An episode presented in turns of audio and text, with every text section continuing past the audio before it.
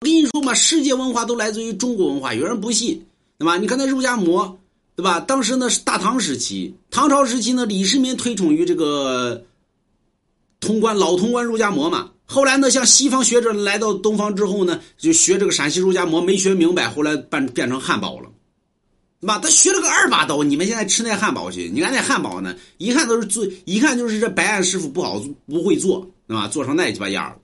就包括于咱们很多人吃那兰州牛肉，呃，吃那个什么什么意大利面，那是大清的时候，清朝的时候，在谁呢？这个乾隆坐殿，那么意大利人来到我们那边的白人师傅很厉害，对吧？呃，乾隆说滚滚滚滚蛋去，吧？厉害个毛！去把咱们那兰州牛肉拉面师傅叫来，兰州牛肉拉面一拉呢，从针就拉那面从针里边能穿过去。有人说这不扯淡，现在的兰州拉面师傅还能做到，对吧？完之后，这哥们一看呢，哇，太太牛逼了，太厉害了，能不能教教我们？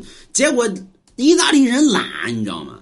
完了之后，他学学了个半截儿，我会了，对吧？就认为他们的面子咋这么粗，对吧？完了之后拉这么细的时候，就认为自己很厉害了。回去呢，这这这给给意大利人吃，是吧？意大利面，啊，其实就是兰州拉面，没学没学明白啊，弄了个意大利面。